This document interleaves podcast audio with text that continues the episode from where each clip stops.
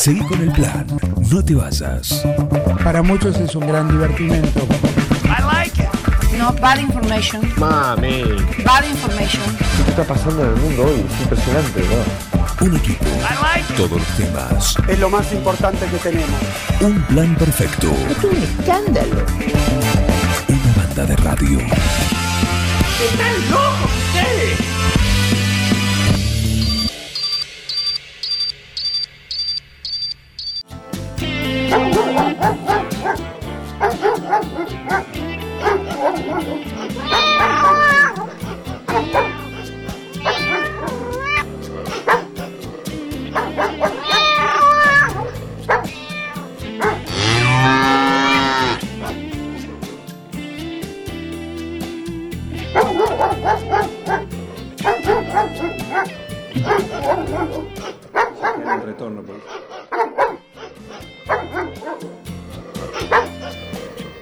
están, eh? ¿Cómo están? Aquí está, aquí está. ¿Cómo no va a venir? ¿Cómo no va a venir? Es lunes eh, y lo tenemos a él, a nuestro veterinario, veterinario Eduardo Cubino, que viene presentado de esta manera. Reinaldo, Atahualpa, Fernando VII, mm, no. Ringo, Estuviste más tiempo eligiéndole el nombre a él que a tu primer hijo. Tu perro no es un perro. Tu perro es familia. Por eso dale nutrición premium. Infinity está hecho con los mejores ingredientes para que siempre lo veas sano, vital y re lindo. Infinity. Nutrición premium para tu mascota. no, bueno, mejor vamos con manchitas. Eduardo Cubino, Eduardo Cubino, ¿cómo andas? Buen día. Hola, hola Juan, ¿cómo te va? Buen día para vos y para toda la audiencia de Un Plan Perfecto. Muy bien, aquí estamos, aquí estando esperando eh, para, para tu columna de hoy, que había tarea para el hogar, por supuesto. ¿Sí?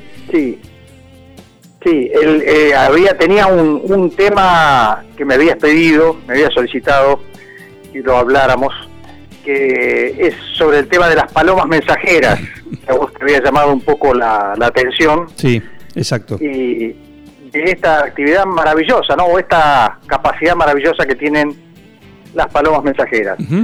Eh, las palomas mensajeras no son muy distintas de la paloma común, simplemente que por una cuestión eh, casi, digamos, genética, tienen una gran capacidad, fundamentalmente, más que una condición física para, para volar distancias importantes y, y a gran velocidad, sino que la, lo- la gran capacidad está en su sentido de orientación Ajá. sumado a un detalle muy importante que es el aquerenciamiento, el a su lugar, a su nido, a su este palomar. Eh, eso es fundamental. Y sobre eso fundamentalmente mm, se, se basa el entrenamiento de estos bichos. Eh, o sea, se le hace conocer el lugar con distintas técnicas, digamos. La- las palomas mensajeras tienen una gran eficiencia eh, de rendimiento físico porque pesan entre 350 y 500 gramos, consumen solamente 25 o 35 gramos de comida por día, o sea que realmente maravillosa la eficiencia de estos bichos con tan poco alimento que pueden llegar a volar hasta 800, 900 kilómetros en un solo día y se han podido registrar de promedios de hasta 90 kilómetros por hora, ¿no? Dependiendo, por supuesto, de las condiciones climáticas. Si hay un Claro. viento favorable, por supuesto, aumenta el promedio, al igual que en, en la aviación. Eh, lo maravilloso es el sentido de orientación. Eh, el sentido de orientación, hay varias, varios postulados, varias teorías. En realidad, todas tienen un poquito de razón. Le- se basa fundamentalmente en la sensibilidad del campo magnético, si pueden sentir la orientación magnética, tiene sensibilidad, aunque se han hecho pruebas que se le han colocado imanes para desorientar ese campo magnético y llegan igual. Eh, la otra manera de orientarse es a través del sol, que es bastante complejo eso, porque el sol cambia de acuerdo a la hora del día. Eh, pero se ha visto que las palomas pueden orientarse igual aunque el día esté nublado. Entonces ahí evidentemente oficia el campo magnético, es la combinación de las dos maneras de orientarse. Ajá. Y la tercera es la, digamos, memoria fotográfica del lugar de origen, de, de- de su nido.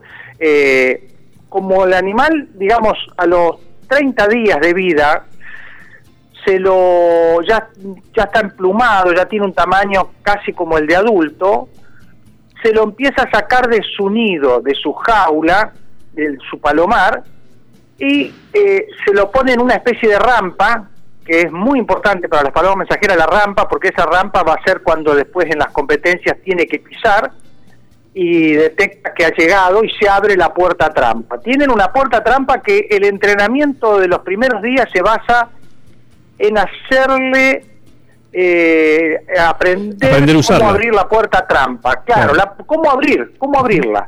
Entonces, que tarda más o menos una semana o dos que aprenden a en- abrir la puerta trampa, ¿no?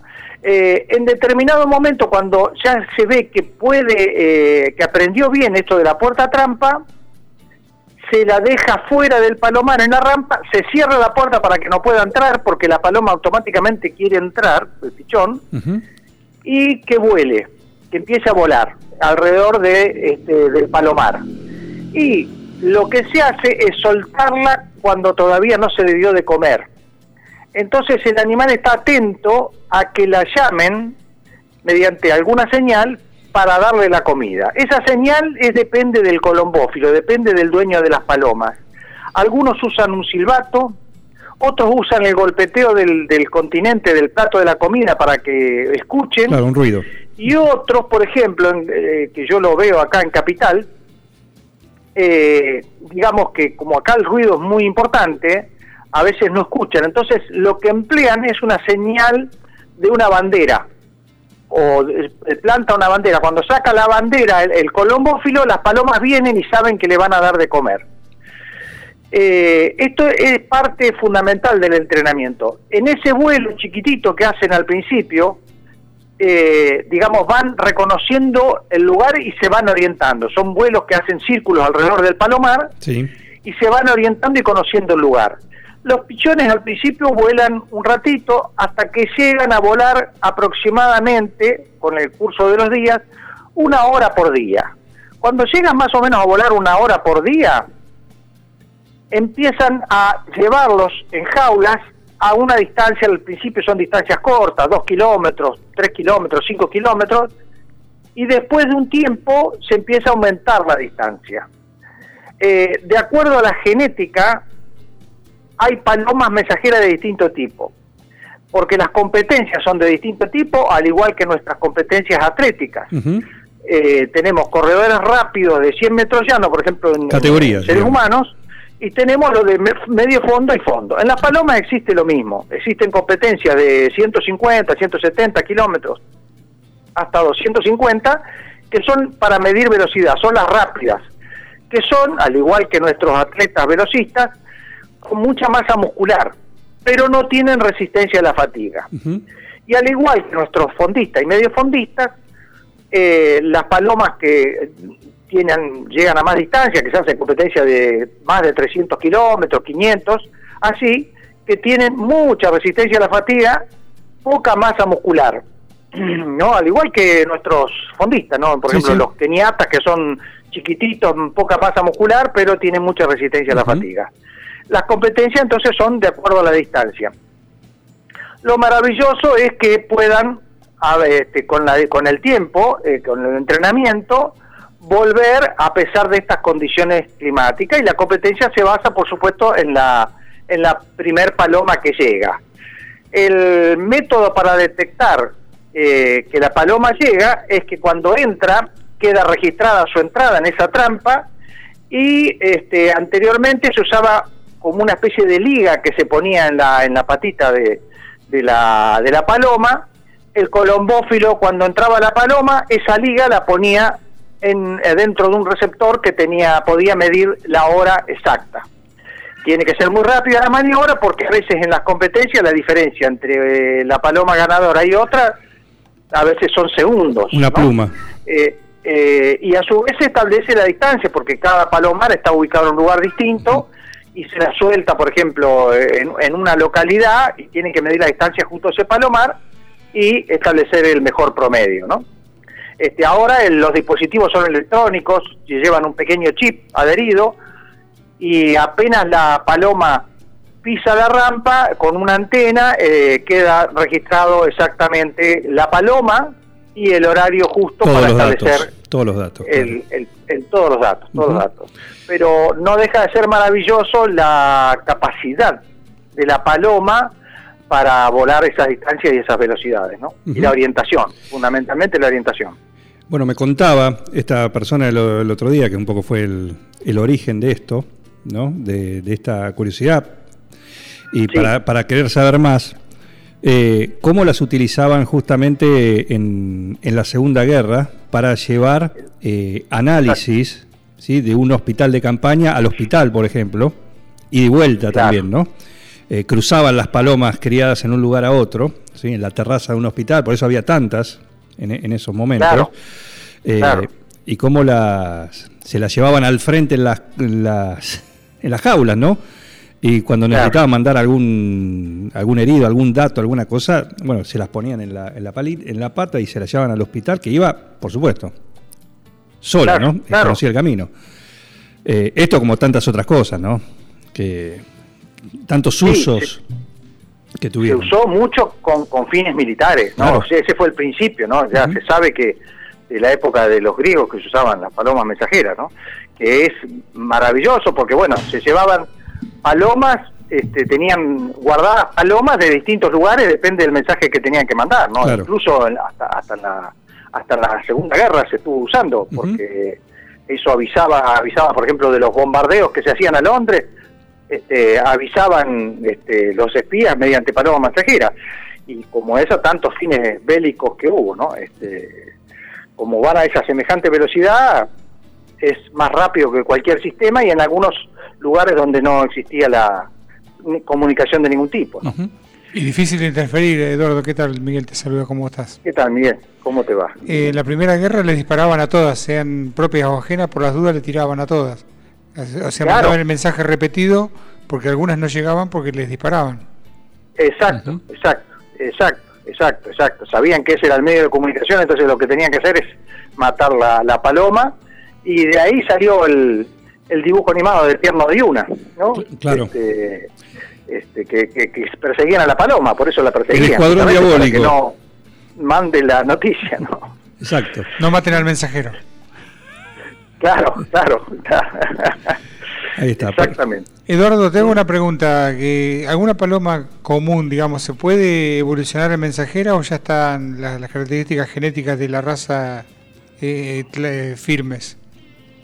Es la genética de la raza, es distinta a la paloma común. Es distinta. Eh, eh, ahora, la ¿Se pueden paloma cruzar? común se pueden cruzar y la paloma común, a su vez, eh, a ver, si uno se pone a mirar el cielo, eh, la paloma común anda en bandadas Migra también, y sí. todos los días, todos los días, casi siempre a la misma hora, por su cuenta hacen vuelos y hacen vuelos más o menos rotando alrededor de un punto que por lo general es el punto donde le dan de comer y eso no y no son palomas mensajeras, son palomas comunes, este, digamos que tienen esa práctica habitual. Todos los días hacerse un vuelito eh, hacia alrededor de un lugar que es el lugar por lo general donde están los nidos por- o donde comen. Pero naturalmente tienen esa tendencia a hacer un vuelo todos los días. Seguramente la paloma mensajera, bueno, tiene todo un entrenamiento y tiene otra condición física y tal vez se pueda cruzar este, con las palomas comunes para lograr algún efecto parecido, ¿no? Ujú.